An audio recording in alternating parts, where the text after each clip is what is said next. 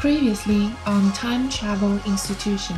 这《笑傲江湖》实际上是一个政治童话的，就是真金庸所有书基本上都是有一个时代背景的，嗯，有有历史人物会出现什么的对，但是这是唯一一个就是算是架空了的一个故事。 Until you go, oh, oh, oh, oh, oh, we call 他名字刚才我说了一点，就是他名字很多是反着起的，说你无忌嘛，结果你什么都记。你也可以说东方不败呢，东方不败起了一个多么洋气的名字，嗯结果是个伪娘，是吧？有一些政治戏，比如说丁点，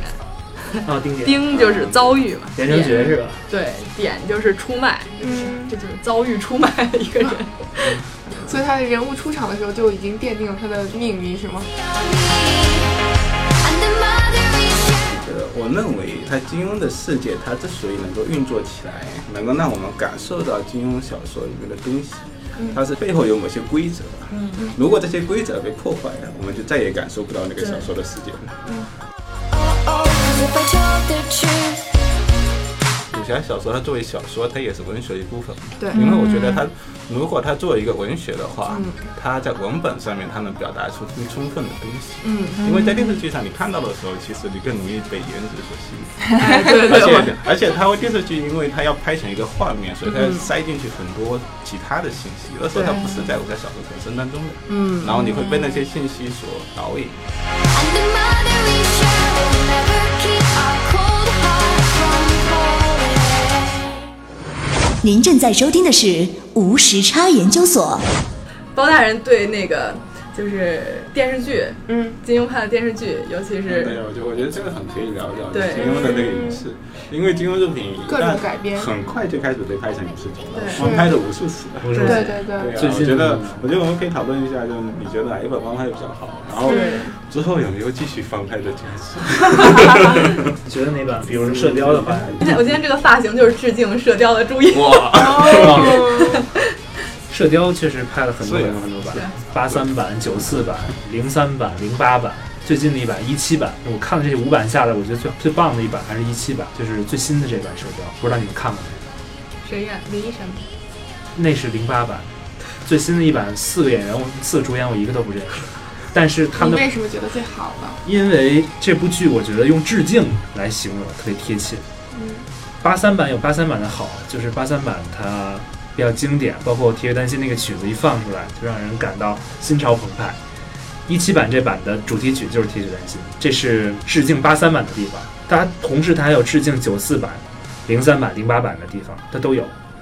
而这版怎么说呢？它的配角选的非常好，就蒋家俊这个导演导，就是我觉得他配角选的非常好。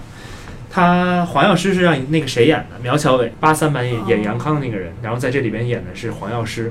我为什么觉得他好？他的画面感很强。之前也许是因为时代的局限，呃，我我觉得画面、服装都不错啊吧，对画面和服装很很讲究的。嗯，有那种古风。啊对，有古风。然后这个导演拍完《射雕》以后，有很多导演，就是一些其他的导演跟风去拍了一些金庸的剧，一七一八年吧，就这两年嗯拍了很多，嗯哦但是都极烂拍的。他们也学这个导演，就这部剧是把《铁血丹心》放到了主题曲上，嗯然后紧接着有一个导演拍了一个《笑傲江湖》，然后是把《沧海一声笑》放到了主题曲上，但是那部《笑傲江湖》拍的就极烂，以至于我第一次看的时候以为是广告， 就是就是我以为他要介绍一个什么东西，然后然后一个片段嘛，结果一看是哦新出了一版《笑傲江湖》，那你觉得一版好的这种翻拍，嗯应该有什么哪些元素让你会觉得是一版好的？我觉得元素，嗯，其实精神是很难达到的。一个再好的导演，再好的阵容，也很难达到金庸小说里的精神世界的内核。那肯定，那我在在在这里，我我很愿意插播一下，就是李亚鹏当年演那个令狐冲的时候嘛， 《笑傲江湖》嗯，就是很被人质疑，就大家觉得李亚鹏这个令狐冲呆呆的跟郭靖一样的，嗯，有这么一个讲法对因为那。对对对版令狐冲不是一开始不让他演的，就是一开始嗯是让、对，我我想讲的就是说，后来就是那个李亚鹏有一个自我解释的，嗯，他说令狐冲这样的人，就所谓叫做智人，在庄子里面叫智人无己，嗯这样的你没有办法演的，就是演下去就是没有一个人能够像令狐冲那样。嗯，嗯，某种意义上呢也对，因为令狐冲他是一个，虽然说他是一个非常超脱的一个人，嗯，他对，嗯他似乎已经看破了很多东西，嗯，他有那种，所以他身上有那种气质，你很难够由某个演员那可以完美的传达出来。嗯但是，所以我觉得，所以就虽不能至，心向往之吧。嗯如果说你的演员的确是有这份心，嗯想传达一点点的话，我觉得以他们的技巧也是可以做得到的。所以说我我认为就是你讲的那个新版的社交，嗯可能做得好一点，就是说至少他们心向往之了。对， 嗯呃，我们不我们不讲它能不能治啊，嗯这个让专业人员来评论能不能治啊。但是我觉得作为我们观众，我们觉得心向往之了，嗯所以我们也满意了。我觉得这个可能就是呃，电视剧毕竟是有有它的局限，它能表达的哪些背景啊，是很难达到书中的程度。你比如说看书《令狐冲》，就《令狐冲》这本整在整个《笑傲江湖》里有很，可能四分之三的时候，他都是要不就残 废，要不就 中要不就中邪对，中要不招就了是吧是中招，反正就是武功没法儿呃正常发挥的。嗯但是我们看书，我们还是觉得这是个大英雄，杜是大英雄，至少他是一个大侠，嗯因为他这个精神上对很超脱，我们可以理解。我我跑题嘛，我觉得那个宁古兄他身上有有一种魏晋的那种高士的那种感觉，嗯哎对对对有那种有那种嵇康的那种对东西，哎，对，嗯我们看书是可以感受到这一点的。对呀、嗯但是你通过电视剧这个人物你想形谁象能塑演嵇造，康可能对很难，对吧？你一天到晚你就躺在那儿嗯半死不活 的，你很难表达到出时这候种。到时候到时候我想象，如果说如果说《世说新语》写嵇康是真的话，恐怕嵇康躺着都是很有气质的。 对，所以说，当然是有难度的。所以你们觉得，其实我一直在想一个问题，啊嗯就是一部小说重要的是主角还是配角？主角和配角都是为他想表达的东西服务的吧？我觉得武侠小说这样的文体，我觉得没有主角是不可想象的。大部分，因为如果说你如果把它作为一种 fantasy，嗯就是说你要在这个武侠小说里面，你要完成你某种你人生中本来现实中你所做不到的事情的话，你大部分的自然就会投射在主角上面，因为主角的笔墨最多，他的行动最多，嗯你很自然的就会投射在这个主角这个人物上面，所以主角是不可或缺的。嗯但是如果只有主角没有或许，只有主角在那边一路爽过去的话，那就变成网络爽文了，嗯就不是武侠小说了。嗯所以它就出现了一些跟主角相互映衬，而且能够揭示更事情的更多层面的配角是极其重要的。嗯，是的，嗯，这边我特别想讲一下郭靖与杨康。嗯嗯，杨康在武侠在那个小说当中的，其实占的篇幅不是很多。嗯，呃，看过原本小说的都知道，就是《射雕射雕英雄传》这本小说里面，大部分的篇幅是有关武绝的。嗯，嗯那五个那五个大中宣人物各种跑出来跑 出去，谁打了谁，谁又抓了谁，对谁嗯谁又跟谁结怨了，然后他们约在哪里又打一场，嗯嗯呃大约是这样的情况。嗯，关于杨康的反而不多，但是杨康却是不能不忽略掉的，因为有杨康这样的一个人的存在，我们才觉得郭靖这个人，他有的时候我们看郭靖的时候觉得他做到的事情很容易，嗯但是我们看了杨康就知道他其实没有那么容易做到。嗯比方说，呃，杨康他是王子，金国的小王爷，但是郭靖他也是蒙古国的金刀驸马呀，嗯，嗯他也是有着荣华富贵的，他也是有选择的，他可以选择化筝。嗯以他达当时在蒙古达到的成就，他也可以做得更好。也就是说，他他放在郭靖面前跟放在杨康面前的其实是同样的选项，是几乎是同样的。对，嗯但是郭靖作为英雄，我们觉得很自然的他应该选择嗯英雄的做法。嗯但是杨康选择了非英雄那一套，那我们觉得，哎，英雄选择英雄的做法、这件事情，其实也不是那么容易的。嗯说的太好了，有对太好比，嗯我真的没有想过这一点。我也没有想，对我今天，就是嗯，对，确实是这样的。所以说，其实说英雄故事也是要靠衬托那些人物做跟他们不一样的事情，嗯来反映出他们 我我我的想法就是，嗯因为我们在读小说的时候，我们太容易被英雄，我们太容易带入他了。我们对他嗯他是主角啊，他必须要做成所有的事情，是他要追到女孩，嗯他要做出一些英雄行为，他要对完成一切的事情。但我们太容易忽略掉他要完成这些事情，其实并没有那么容易。嗯但是我觉我得们我不们能容易，忽略我们了我这我们注意到他所成就的，我们忽略了他所牺牲的嗯。金庸就特别擅长安排一些配角，让我们注意到嗯，这就是有新生代。其实我觉得这儿不能忽略的就是黄蓉这个超强外挂，嗯 这个黄蓉是最强富二代吧？这个是黄药师的女儿，嗯这个黄药师那边的东西都有了，然后最后又凭借自己惊人的厨艺拿下了这个洪七公，嗯，相当于让洪七公教郭靖，就收他们为徒，这个完全是黄蓉自己的。这个安排的，嗯是因为他聪慧，而且他会会厨艺来安排的。那这有这两套资源，那就杨是杨康完全不能比的了。但是刚才刚才 Jerry 说的那一点，我确实没有考虑过。就是我看小说也好，电视剧也好，就是《射雕英雄传》这部剧，从来没有想过，就是放在郭靖面前的和放在杨康面前的东西，其实好像确差不挺多相似的啊非。常这样的。对我们自然而然的就忽略了放在郭靖面前的那些东西，比如金刀、金刀驸马这个东西，嗯我都没有考虑到这个对东西，我就觉得郭靖就应该沿着这条路走甚下至去。甚至其实他们在面临抉择的时候，形式也很像，因为他们都是有一个老母亲，都是老母亲愿意他做出什么样的决定。他当时老母亲也差不多接近人生终点了，对都是接近人生终点的时候对对对，他们希望他们的儿子要做什么事情。对然而这个时候，郭靖跟杨康选择了完全不一样的做法。对，嗯哎我认为受到的教育是不一样的，就是李是的平和关是的什么西包包西西若若是是的完全不一样的。是不一样的。李平对李李平这是一个这就非复杂常了对，这就很复杂了，这 就牵扯到家庭教育啊。就但是是我认为他他这种对应是很有趣的。啊确实是，就跟刚才说到那个，就是拍金庸剧，就是需要怎么样才能让这个剧更好。哦对，嗯然后我觉得就是刚才我想说的一点，就是让配角更好，嗯因为主角你再选，我觉得也选不出来，就是真的能切合到金庸就是内核的这种主角，嗯反而是这些配角，因为这些配角年龄普遍来说都比主角要大。我们嗯，看《射雕》的话，这些配角就是忽略郭靖、杨康、黄蓉、穆念慈四个人啊，这些配角，比如说东邪西毒南帝北丐中山通这几个人，都比他们要大一个大一大一辈儿吧。嗯嗯相当于他们二十多岁，然后那帮人五十多岁。嗯你选演选演员的时候，也可以选到这些就是更大的演员老戏骨老戏骨。这些老戏骨经历的东西肯定比这些小鲜肉要多，嗯嗯，他们思考的东西也要多一些。我觉得从他们身上能够表现出来很多主角表现不出来的东西。所以说，配角实际上是翻拍金庸剧的核心。嗯，我的感觉是，你主角真的无法，你很难选出一个很称心如意的主角。他演的再好，也有人说他不好。是嗯，因为嗯主朱角都玉是每在个人前嘛心中的对吧，朱意在前，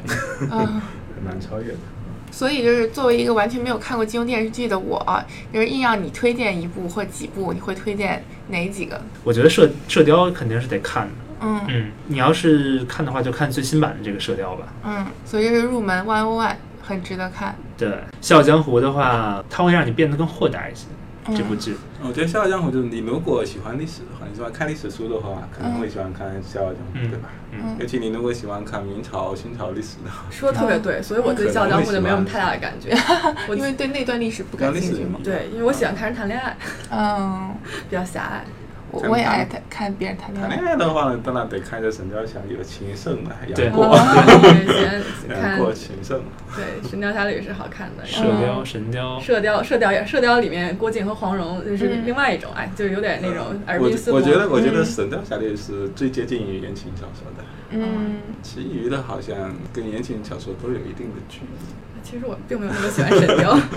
因为我喜欢黄蓉，我觉得很难有，啊就是有有一种说法是你很很很难同时喜欢黄蓉和杨过，对，嗯为什么呢？这也无法解释，但无法是解释，在小说中，黄蓉跟杨过也处不来，也处不来。最后也好像也处的不是很好。对，对，这很精妙，我觉得就是金庸一个在很精他在的，对，他在这种人物性格的这种非常非常细微的地方，但是他处理非常好。嗯嗯让我觉得，哎，确实像杨蓉、黄蓉这样的人物跟杨过这样的人物，他们很难相处的。但是说为什么，这又很难讲。嗯，我喜欢黄蓉、殷素素这一挂的，有有一点妖 的，呃，但是又很好的女主对，又很嗯灵气的姑娘。是就我觉得这是一个很好的话题啊了。谈一谈你们的爱情，最喜欢的女孩子，最喜欢的男 生。我最我最喜欢看那个殷素素和张全山谈恋爱吧，那你最喜欢的呢？男性男性角男色性角角色色，那可能因为喜欢黄蓉，会比较喜欢郭靖吧。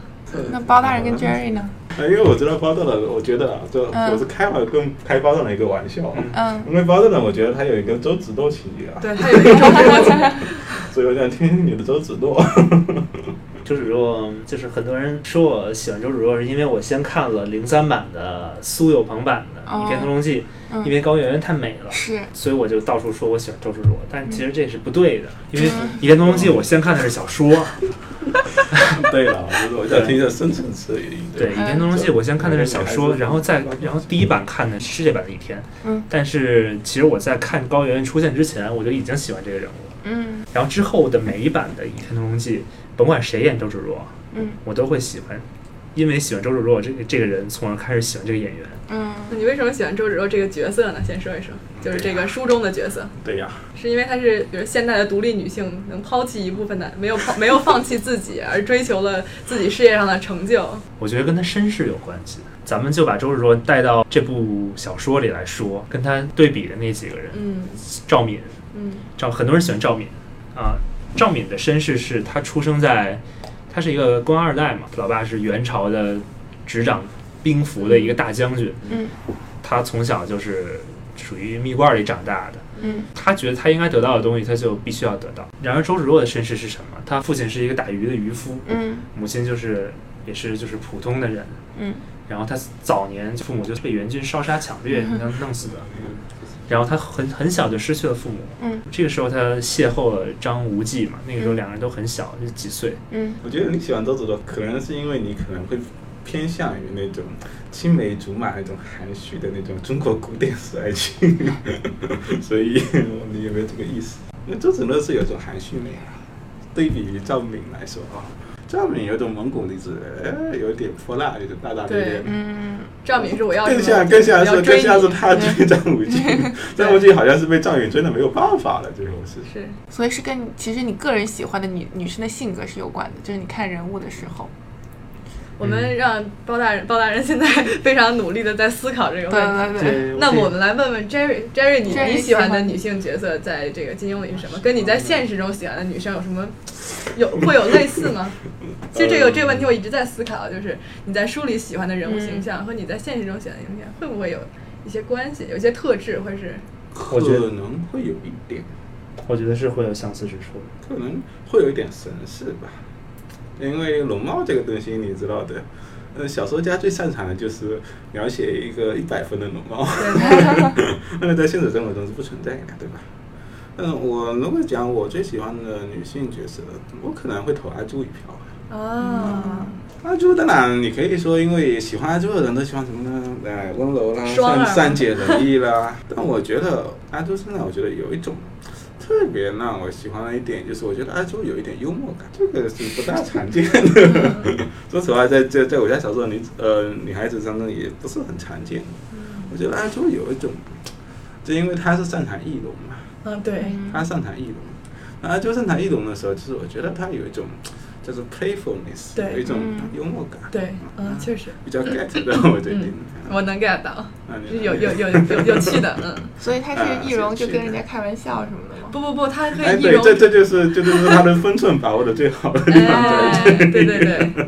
他可以易容成一个人，嗯比如易容成这个丐帮的一个长老，嗯然后去跟这个马夫人见面，嗯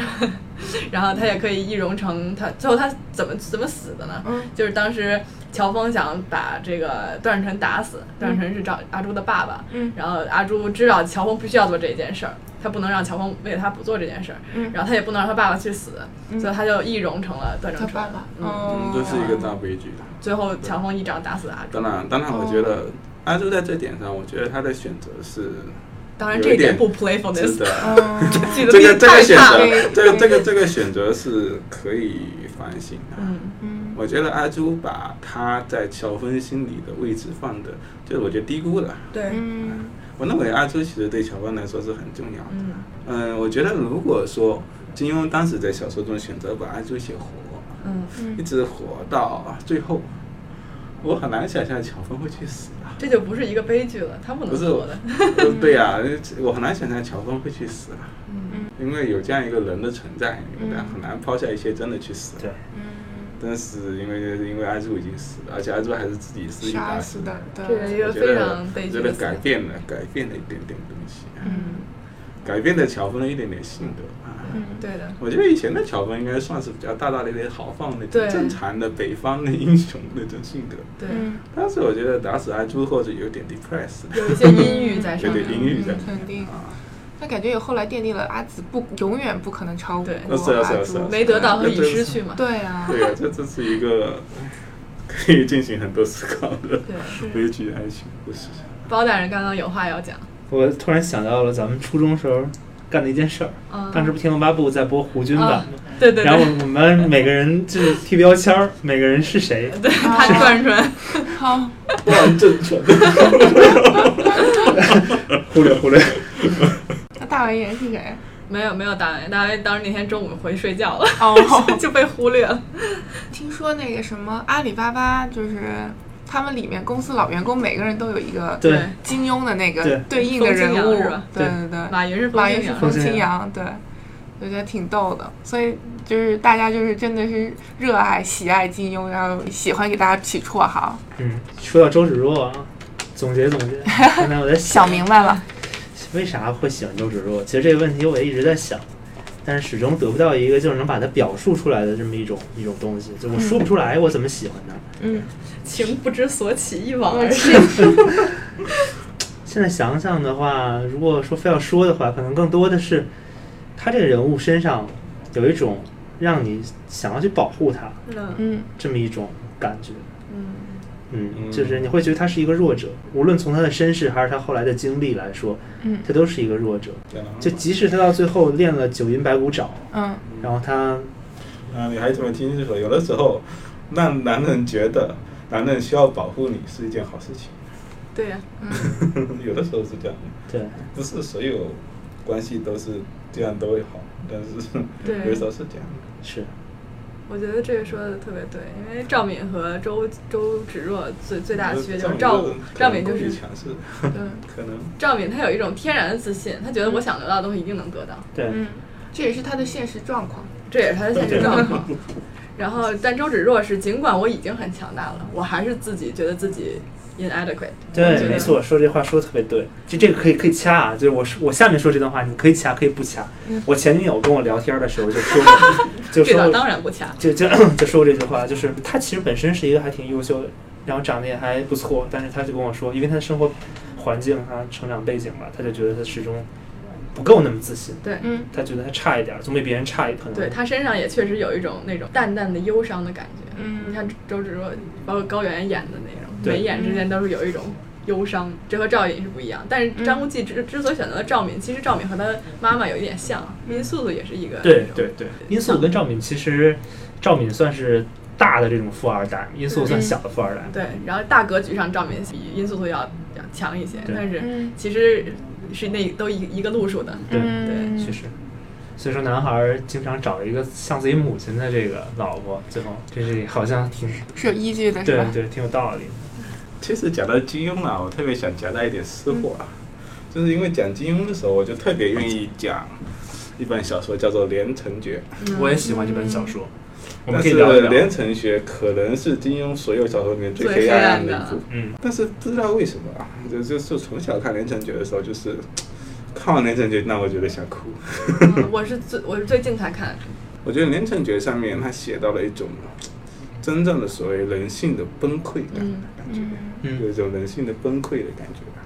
那么稍微介绍一下，可能这本书可能不是所有人都看过吧，就是给听众朋友。可能但我小白是从来都没有看过，对，嗯，对，你说吧，我给你补充。嗯 我觉得不应该剧透太多呀。哦但是我觉得，但是《连城诀》这本小说，我觉得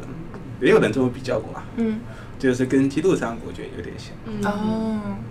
就是一个可怜的、简单的人被套路了。嗯他一他这个人特别可怜，他一到社会上就被套路了。嗯一套路就把他跌到谷底，永世不能翻嗯身。所有人觉得这永世不能翻身，为什么呢？他甚至被穿了琵琶骨啊，嗯因为在金庸小说的设定，穿了琵琶骨就是终身不能练武，对，嗯所以他被认为是永世不能翻身的一个人物。嗯嗯最后在一个极其断无生理，就没有没有任何生的可能的地方，就像《基督山伯爵》那样，嗯终于碰到了一个人，嗯嗯终于能把他给救出来。但是也因为救了这个人，他背负上了一件整个武林上面可以血洗整个武林的一个秘密。嗯他后来为了这个秘密，他一方面是为了报仇嘛，对嗯为了证明了他自己嗯；另一方面就是这个秘密到底该怎么处理。嗯最终的结局当然也是，算是也是很惨的。嗯这这本小说里面，名义上的男主角与女子女主角，他们的感情线有一点奇特，对，因为男主角真正想在一起的，永远都是他在被冤枉之前的那个女孩子。嗯嗯但是这就是一个很现实的情况，那永远这不能在一起。嗯这里面有一些很特殊的原因，时过境迁十几年时间，嗯人家已经以为人父，整个思想、性格、想法都不一样，这已经产生了一道所谓天堑，你没有办法嗯再跟他在一起了。嗯嗯这样的一个悲剧的情况下，然后而且这个秘密的揭示，他发现原来自己所受的天大的冤屈也是跟秘密相关的，嗯，而且揭露之后让他了解到，哎，原来在这个社会上面，嗯师傅不相信徒弟，父亲可以出卖女儿，没有什么亲情，也没有什么恩情，没有什么那可言。为了财富，嗯什么事情都可以做。这谜底就是这样的，就是一个一个相当于说你砸到你面前来一个非常直接、一个非常粗糙的一个答案，嗯，这然个后就是对，听起来特别残忍啊！这个结书局里就是非常黑暗，唯一嗯一点点光亮就是刚才我说那两个名字，就是丁点和林双华的爱 情。水生和狄云最后也还可以，嗯，对啊，最后就是因为。为了让全书不至于在一片黑暗之中落幕，但也很难讲，因为狄云这个人物，当然，狄云这个人物可以认为他是后来觉得在这个现实的世界中没什么意思，所以他就觉得继续回到一个没有人能够找到的地方，对吧？嗯哎，所幸的是，在他认为一个没有人能找到的地方，完全罕罕无人迹的地方，有一个人在等他。嗯这个是全书的一个结尾，算是一个光一点点光亮的结尾。啊嗯他认为达到这个地方以后，绝对没有人再再找上来，也不会有人再怎么样的。嗯但是他忘记了，哎，其实还有一个人是爱他的，嗯，在那等他。你觉得现实中真的会有这么个人吗？嗯、我认为这是一个 hope 吧，你总得对嗯是有一嗯个希望。金庸里面的爱情的设定也是比较有意思。而且连城诀在一个另外一个就是我特别想，除了他在传递这种现实的黑暗上面，具有一种特殊的一种力量，它有特殊的力量能够传达那种黑暗的东西以外，我觉得他也是少数的，在我家手中，我就特别有代入感，嗯因为男主角真正处于危险当中，嗯非常危险的。就是有一个桥段，也是可能后来想起来可能有点好笑，嗯但是当场其实真的笑不出来。在就雪里是的就时候是当时狄云和男主角狄云嗯碰到了一个吃人肉的和尚是啊当然，雪刀老祖。 啊，不是啊不是，我我想讲的是谢老头那个弟子哦哦哦，嗯哦，吃人肉的和尚，当时他遇到了这个人，这个人又想杀他，他实在没有办法了。嗯然后他就想，我一定要易容，我要改装，我要乔装改扮，不然的话就被他认出来。嗯但是你想，他当时什么工具都没有，我怎么乔装改扮呢？书中描写他一把一把把自己的头发给揪下来，嗯直接揪成了一个秃头。而且在过程，在这过程，因为他是躲在他类似一个庙中吧，他躲在一个破庙的那个角落里面，嗯所以他揪的时候声音极轻极轻，不能叫唤。他一旦一旦发出响动，就会被别人知道。我觉得充满了惊险，这样的桥段，我觉得真的充满了惊险，又现实，而且特别惊险。就嗯让人确实感觉到这里面有着一些特别可怕的东西。我不是其他国家也觉得呃男主是开挂的呀，嗯，男主是不可能失败的，也没有什么挫折，对吧？确实嗯是。而而这个这个主角里面，他接连面临的几个没有办法选择的东西，对，嗯而且他也没有超强外挂。对呀、是如果你想，如果说我们把男主做成超强外挂的话，嗯写成超强外挂的话，他应该能救丁点。对，但是完全不能，他看着丁点死了，没有任何办法。对，甚至丁点的遗愿他也没有真正完成，因为就没差一点，就是没有说完，没办法，就是没有办法，对吧？而且他遇到那个修道老祖后，被修道老祖带到雪山上面，又跟那个落花流水四大高手打起来。当时我在。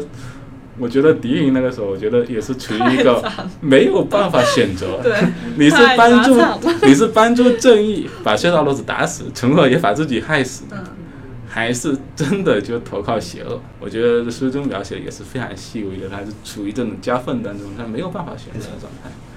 最后当然，呃，因为书要写下去，所以依靠一点运气活了下来。但金庸马上就安排一个配角花铁干，嗯证明这样一种生死相搏，生存下来的人会变会变得多么变态，因为没有办法对，到最后花铁干就是一个精神崩溃的对情况，整个人性情大变，因为对他经经过这样的生死相战，那么惨的这个情况，那你现在所以说你看到哎敌人这样保持一种简单的一种东西，这都很难的，虽然他可能没什么文化，也没什么地位。可能是最人为眼清的一个男主角，确实是。但是对，看着特别憋屈，我就借这本书， 看着特别憋屈，看完了觉得黯淡无光。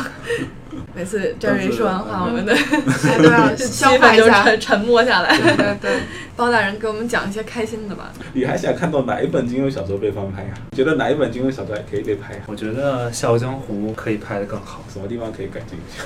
现在有几个版本了？ 《笑傲江数湖不》清了。太多了，电影版就有三版，哦，然后电视剧版有四版。但还是不满意。不满意，嗯为啥不满意呢？其实李亚鹏那版的配角选的是很好的，嗯，那版的岳不群演的是非常非常好，你有机会可以看一看零一版的《笑傲江湖》，微子演的岳不群，嗯，跟你说了你就知道他是坏人了，但是你自己看的话，你不会感觉出来他是坏人。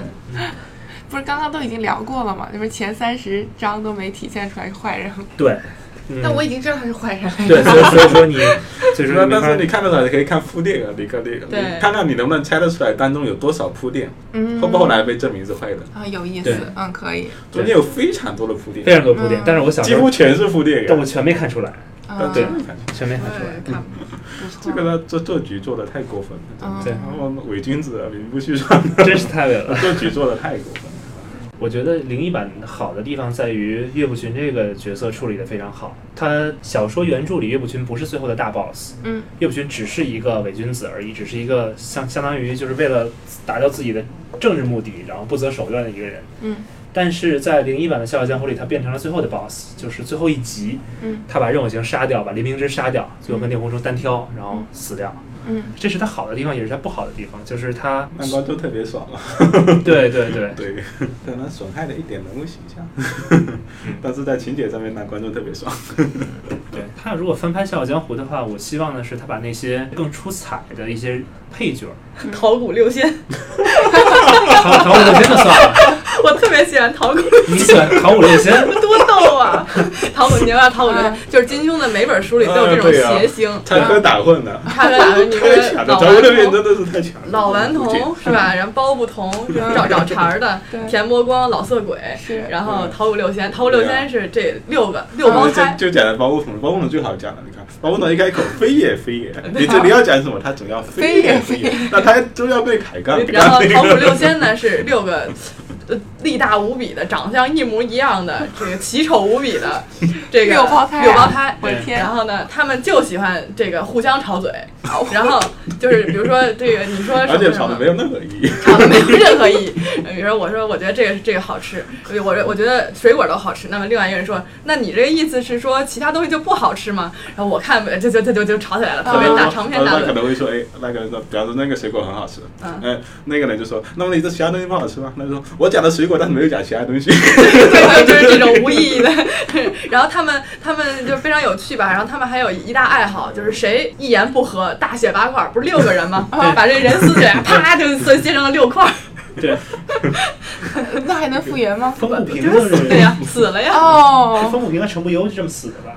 好反像正哦，这么是别人别人，不是他们六个其中。对对对，哦，吓到我！我对还想说他们自相残杀呢。，就是是这金庸笔下有很多这种搞笑的角色。嗯，这个要能选到一个好角还不容易啊，对一人分饰六角。包大人，你接着讲，我又给你打了岔没。事没事，我就我就想说的是，《笑傲江湖》里有几个角色，我觉得如果翻拍的话，一定要重点的照顾。嗯，刘正鹏和许阳这一对儿，前几版拍的都一般，除了九零九零版对，这讲的更好，因为我觉得就是那我想到就是刘正风的曲啊，因为现在那种古风嘛，就是可以把它拍成类似于高山流水啊、佛没子错啊、不要嗯，哎，我要钟子期这样，嗯嗯，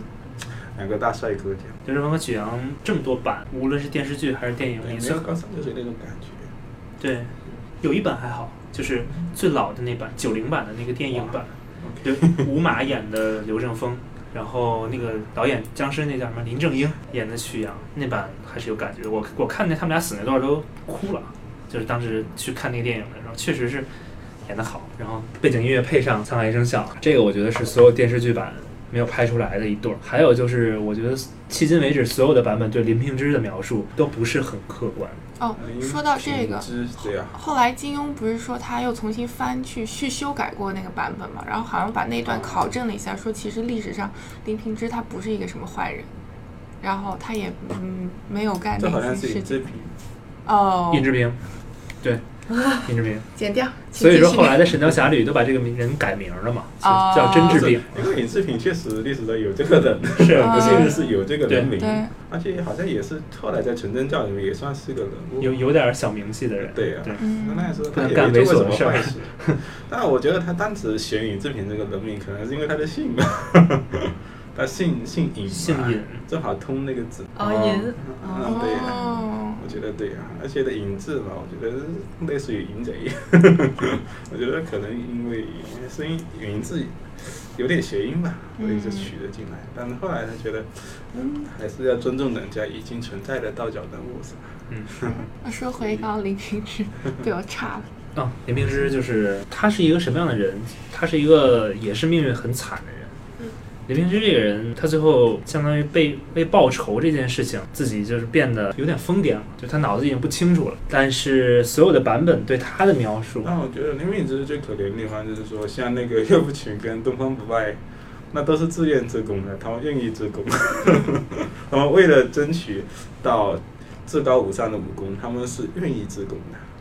嗯只有林平之恐怕是被迫的，林平之确实是被迫的。他为了报仇别无选择，他只能自宫。而且我认为他还是对岳灵珊还是有感情很有感情，的，对，嗯，还是有但感情。是很多版本拍他对岳灵珊最后就没有感情，尤其是自宫以后对他没有感情，但实际上他自宫以后心里也是很纠结的。你去看原著的话，对，其实我一直觉得令狐冲真正爱的还是岳灵珊。是啊，嗯我也觉得是，但是爱情这个东西，你最后真正跟你走到一起的未必是你最爱的人。啊，关讲起《笑傲江湖》呢，还有一个还有一个很有意思的点，啊就是我那个时候因为《笑傲江湖》，我记得我看的时候是电视剧看的全部全半部分，后来不知道什么原因也没看下去，后半部分是小说看完的。最后看小说的时候，就是看到最后的时候，替金庸捏一把汗呐、嗯，因为因为小说里面最后面是什么呢？最后面是冷我行，就冷冷盈盈的父亲冷我行，但是那个时候已经打败东方不败，成为六月神教的教主了。他给林虎兄开了一个不可能的选项，他让他让林虎兄，你要么你保持你正派的身份，你你继续做继续正义为正义事业而奋斗，你留在衡山，你继续正义，保持你的独立自主、人身自由；要么你就选择冷盈盈。选择服下我的三师老师，然后永远受我的人生控制，这是一个不可能的选项。嗯，嗯，这个时候金庸同志就让他死了。对，结果我们真让他中风了。但是但是当时真的真的让人捏一把汗，这这怎么可能选呢？没法选，嗯，啊，首先金庸同志把他，金庸同志就把让人让人为行嗯自我爆炸， 于是就解决了这样一个难题。嗯那虽然说难题解决，但是后来想一想看，这其实也是一个很难的选项。那如果想一想，如果那我们以灵狐冲的身份想一想，他真的要选怎样，可能也真的选不下。虽然嗯那我这也个放这弃也这件是事这情也是从某种程度上也是非常反讽的，因为令狐冲可能是金庸所有男主角里活得最明白的一个人。对令狐冲从来没有不拘小节，没有什么能够绑住他。对，嗯，我觉但得是如我果觉真的得是这样，他我觉得他会选择放弃任盈盈，我也觉得他会，因为任盈盈他但对是任盈对盈还是恩情为主。对。但是你看，整个小说就被破坏对了， 整个小说就被冲垮了。但是我们也可以看到，哎，说明说他这个小说还是有深度的。嗯，没有深度的小说，你怎么改都 行。而你有深度的小说，你在某一个小的情节上面，如果主角选择错了，嗯 就会形会会让整体情节完全崩溃，嗯变得没意义了。如果如果自我评价一下，就就是当然他没看就 算了。就你觉得，就每个人觉得自己最像金庸里的谁？哦，有趣，哪呢？就可以可以说主角，可以说配角。你先讲吧，你问的，你自然有主意 吗？但我说这个，他对我太了解了，他可能会反驳啊。我我不反驳，那你哎说可以，什你可么以我觉得你反驳是最好的，这样我们能聊两句。行，那你那你先说呗。其实我觉得我挺像郭靖的，啊，怎么说呢？那你说你这说完我，我讲说黄蓉都不好意思 说了。真高，真高。其实我觉得我并不聪明，我我不是一个很聪明的人，这点我从小到大，无论是从在我的小学、中学，还有上大学，都不是一个很聪明的人。是我中学同学，是我大学同学，都可以证明我不是一个很聪明的人。学什么东西学的都不是很快，对什么东西的领悟也不是很深。碰到一些很社会的事情，嗯，然后也疲于应对，就我是不太喜欢去应对的。但是我还同时还挺乐于助人，这种乐于助人有时候就有点给自己带来麻烦吧。那你就张无忌吧。对，其实我也觉 得是。你你也觉得我是张无忌？ 好吧，两票给否了，二比一，那就张无忌吧。 你觉得你呢？你为什么觉得呢？嗯都是好事，张无忌是好人呀，对啊、我知道是好人，是纯粹的好人。嗯你觉因得为你觉得为什么不像郭靖呢？为什么是张无忌呢？郭靖有非常轴的一面，嗯啊，也对，然后张无忌比较灵讲的活好。，讲的对。嗯，你像你跟张无忌最像一点就是群花围绕， 我哭，这段一定保留。 这段不要保留。 很善良，但是善良有时候会带来的一些优柔寡断，对，这是我的感觉。确实是这样。而且我这么多年有一些坎坷，其实都来源于我的善，来源于我的刚才所说的这种见义勇为也好，这种所谓想帮助别人也好，有的时候反而会给自己带来很多麻烦。那你看了小说以后，看了这个人物的结局以后，会不会有点释怀？就觉得说，其实这一切都是有有始有终的吧，就说也只是个过程。所谓因为善良而受到了一些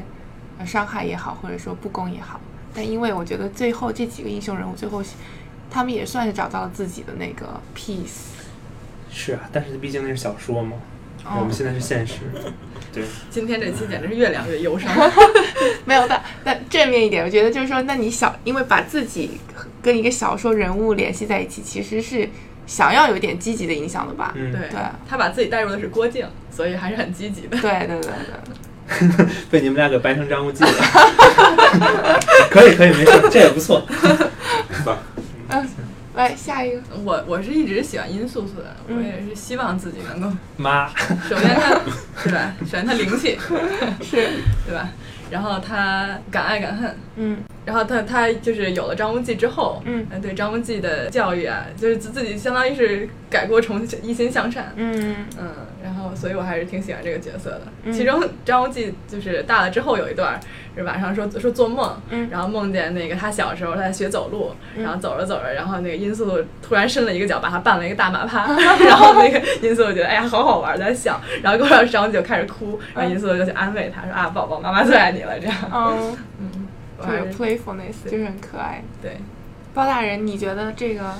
形象跟我想法不一致啊。你是不是有很多人觉得呃原来档期说我像双儿，不想，那你您觉得呢？ 我觉得，我觉得你像你喜欢的那人，黄蓉。哎，太好了，开心？ 太好了，这比殷素素好。对，比较有灵气，而且你是一个很聪明的人，就就是你确实是一个很聪明的对人，对对对对，对，所以非常认同殷。素素和黄蓉也确实有相似之处，但是我觉得你更像黄蓉。嗯，黄蓉更善良一些。嗯，我是很喜欢黄蓉，黄蓉做饭很好，这点是吧那很三点了，就绝对了。对，就黄蓉吧。就黄嗯黄蓉蓉了言口语能力、口语言谈能力 max，是，对，对， 嘴炮能力 max。你说你像谁？赶紧说，我想是，我给你我给你评论一下。要包大人先给说说，你觉得 Jerry 像谁？嗯，我先描述一下啊，嗯我觉得他是就是刚才我说的，他很有内涵，嗯他是一个，我也并不觉得他是一个聪明的人，但是我觉得他是一个有智慧的人，嗯，对我觉得这是对最高评价了，他真的是一个有智慧的 人，张三丰， 完了。所以他确实哦，他咱不能说那么老啊，一我不想那么老，第二你张三丰爱情生活太悲惨，给你想一个。开玩笑。 Jerry 不是一个不是一个很俗的人，他对一些俗气的这种功名利禄看重的不是他不是很看重。我就我记得我刚来纽约的时候问他，我说你在干嘛？我们好多年没见了，毕业以后就没有见过。他说他跟我说了一段话，我现在还记得，说这个玩笑的，我觉得你这玩笑中也能透露出一些你你想说的东西。他说说了一段《出师表》里的话吧，是《出师表》吧，《隆中对》还是《出师表》？说你出师表苟全性命出师于表乱世，不求闻达于诸侯。对，感开玩笑的话，令狐冲嘛，可能说雷也可能觉得我可能会超脱一点，但事实上也不见得。我本来想想想想选一个古怪的 人物，呃是吧我讲，我觉得可能有点有坦直有坦之有坦之，啊，被阿紫被阿紫欺负的很惨的那个有坦直，因为我觉得有坦直就是因为我跟强人，我觉得首先是因为有坦直的出身很一般，就是因为我也确实从从小的时候，我在这个很小的小山村长大的，嗯，就是非常小小的那种，然后自己慢慢的不知怎么就到北京来了，对吧？跟雷爷在一起，然后又不知怎么样又到纽约来了，当中唉，算是经历过各样的地方，对。然后呢，就我也觉得自己也不算十分之聪明，啊但是后来也算是有一点机缘，也有一点开窍， 可能跟有坦子也有一点像。然后呢，我觉得也也算是受了一点憋屈，跟有产值也有点像，所以当然， 那么问题我就唯来一了，就有是阿紫这样一个人物的存 在吗？我应该是有我觉得不像阿阿紫那么残酷吧，啊，应该这么说对。但也是我也不练像习有的产值那么以这也不能讲苦练， 这这现代社会反的驳现代社会的哪有苦练这一回嗯事，其实是没有的。包大人同意吗？我觉得你把自己说的说得太说到惨，说得太 我也觉得惨有点了太惨，我也事实上也没有那么惨。 而且张三丰这不是一样的吗？本来也出身平凡，是个小小和尚，出身一般，然后开窍了，是吧？然后一直喜欢郭襄，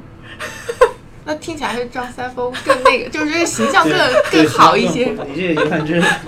这个有 点儿啊这个这个话，这个这个录音要存到大概多少年以后啊？等我非常老的时候看一下可以，嗯对镜子照一下，哎，这像不像张三？那我今天非常荣幸啊，跟黄蓉、张无忌、张三丰 共处一室，这有没有跨越时代？应该是跨越时代了。那是跨越了， 哎穿越了，穿越穿越 了。主要是有这么个机会，能够大家就坐在一起谈一些我们都非常啊，喜不欢的过也事。是这三个人，应该是有在一个新华山论定，啊张三丰还是个小和尚，对，打头张三嘛，但是没有张无忌，那有嗯有嗯黄蓉。没有张无忌？所以你们是平行世界，没啥共情。 好像是。好了，那我们就聊到这儿。嗯行我是想，如果以后我有小孩，我一定会从小给他念《射雕英雄传》，让他在这样一 个一个童话故事里长大。